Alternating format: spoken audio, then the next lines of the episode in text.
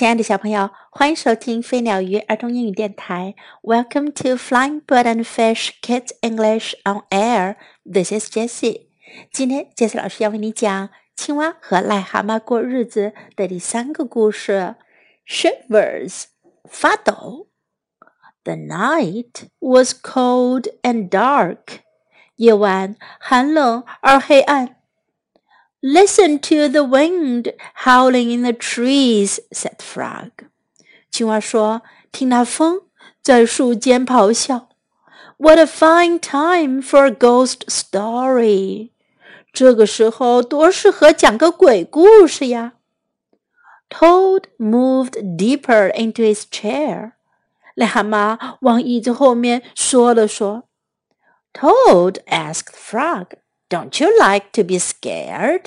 青蛙说：“癞蛤蟆，你喜欢害怕的感觉吗？”Don't you like to feel the shivers？你喜欢发抖的感觉吗？I am not too sure," said Toad. 癞蛤蟆说：“我不太确定。” Frog made a fresh pot of tea. 青蛙做了一壶茶。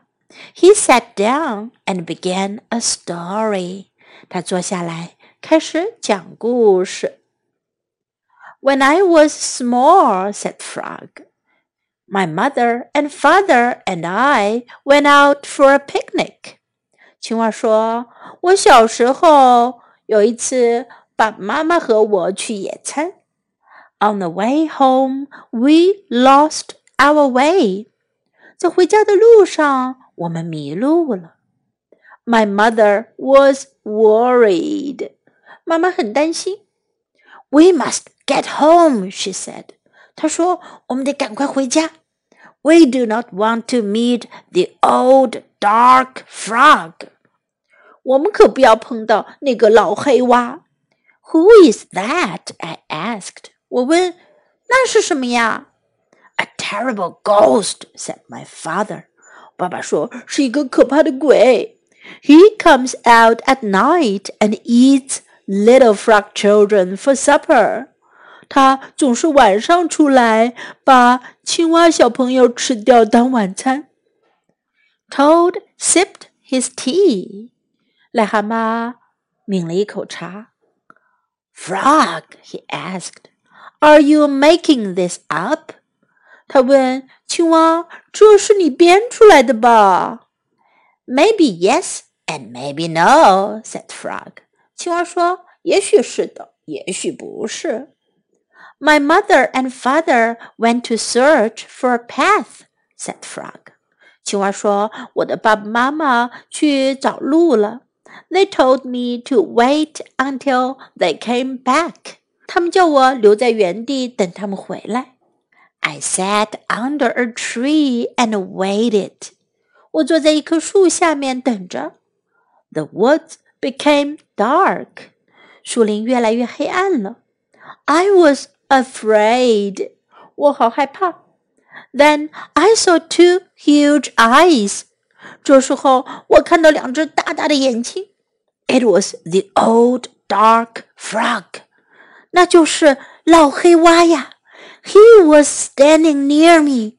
他就站在我旁边。Frog asked Toad, "Did this really happen?"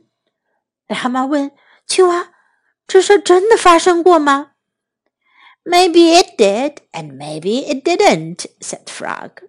青蛙说：“也许发生过，也许没有。” Frog went on with the story. 青蛙继续讲故事。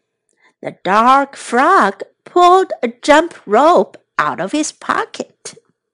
老黑蛙从他的口袋里拿出一根跳绳用的绳子来。I am not hungry now," said the dark frog. 黑蛙说：“我现在还不饿。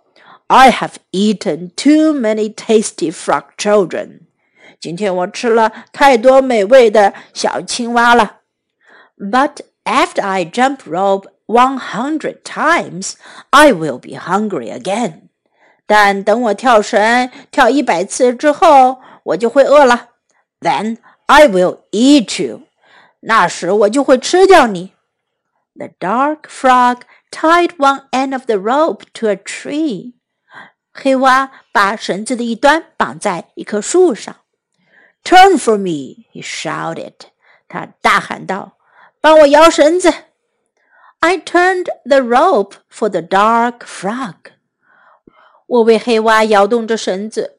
He jumped twenty times. 他跳了二十次。I am beginning to get hungry," said the dark frog. 黑蛙说：“我开始觉得有点饿了。” He jumped fifty times. 他跳了五十次。I am getting hungrier," said the dark frog. 黑蛙说：“我更饿了。” He jumped ninety times. 他跳了九十次。I am very hungry now," said the dark frog. 黑蛙说：“我现在非常饿了。” What happened then? asked Toad. 癞蛤蟆问：“发生了什么事？”I had to save my life," said Frog.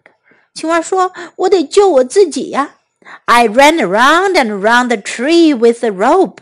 我带着绳子围着树跑了一圈又一圈。I tied up the old dog frog. 我把老黑蛙给捆在了树上。He roared and screamed. 他咆哮着，尖叫着。I ran away fast. 我很快地跑开了。I found my mother and father," said Frog. 青蛙说：“我找到了我的爸爸妈妈。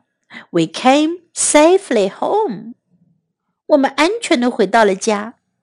Frog asked Toad, "Was that a true story?" 癞蛤蟆问青蛙：“那是真事吗？” Maybe it was, and maybe it wasn't," said Frog. 青蛙说：“也许是的，也许不是的。” Frog and Toad sat close by the fire. 青蛙和癞蛤蟆紧靠着火坐着。They were scared. 他们好害怕。The teacups shook in their hands. 他们手上拿的茶杯都在晃动着。They were having the shivers. 他们在发抖。It was a good, warm feeling. 那可是一种很好的、很温暖的感觉哟。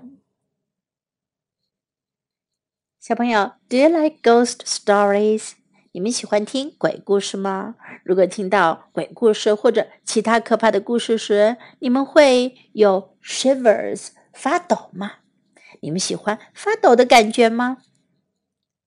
接下来我们来学习一些英文句子。I am not too sure，我不太确信。I am not too sure. I'm not too sure. On the way home, we lost our way. 在回家的路上，我们迷路了。On the way home, we lost our way. On the way home, we lost our way. Who is that? 那是谁？Who is that? Who is that? Are you making this up? 这是你编出来的吧？Are you making this up? Are you making this up? Maybe yes and maybe no. 也许是的，也许不是。Maybe yes and maybe no. Maybe 也许。Maybe yes and maybe no. Did this really happen? 这真的发生过吗？Did this really happen? Did this really happen? I am not hungry now. 我现在不饿。I'm not hungry now. I am not hungry now. I am very hungry now. 我现在很饿。I am very hungry now. I am very hungry now. Now let's listen to the story once again. Shivers. The night was cold and dark. Listen to the wind howling in the trees, said Frog.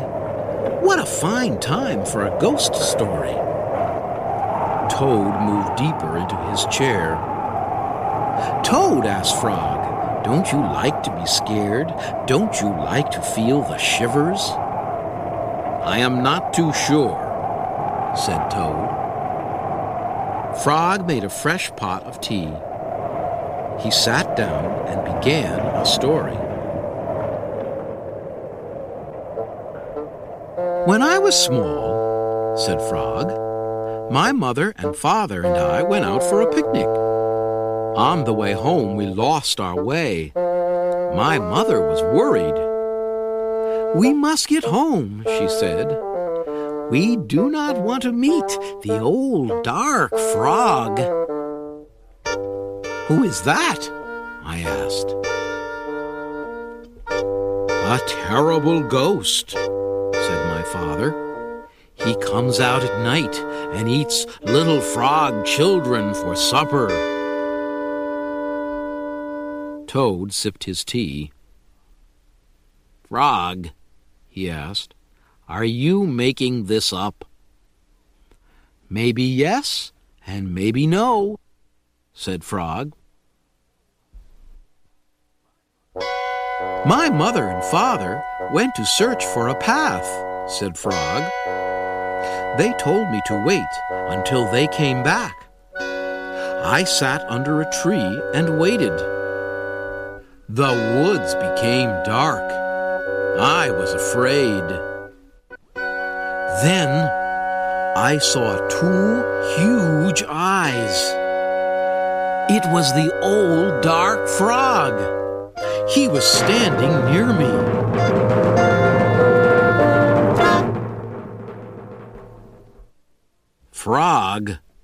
Asked Toad, did this really happen?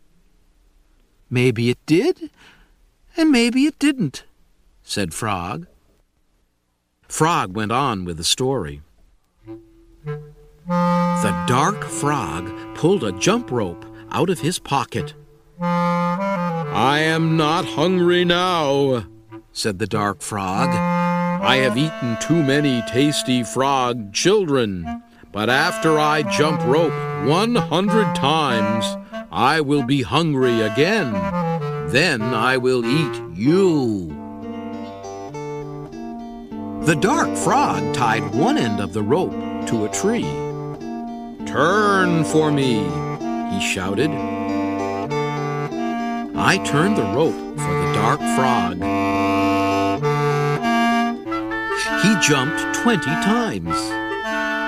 I am beginning to get hungry, said the dark frog. He jumped fifty times. I am getting hungrier, said the dark frog. He jumped ninety times. I am very hungry now, said the dark frog. What happened then? asked Toad. I had to save my life, said Frog. I ran around and around the tree with a rope. I tied up the old dark frog. He roared and screamed. I ran away fast. I found my mother and father, said Frog. We came safely home. Frog, asked Toad, was that a true story? Maybe it was, and maybe it wasn't, said Frog. Frog and Toad sat close by the fire. They were scared. The teacups shook in their hands.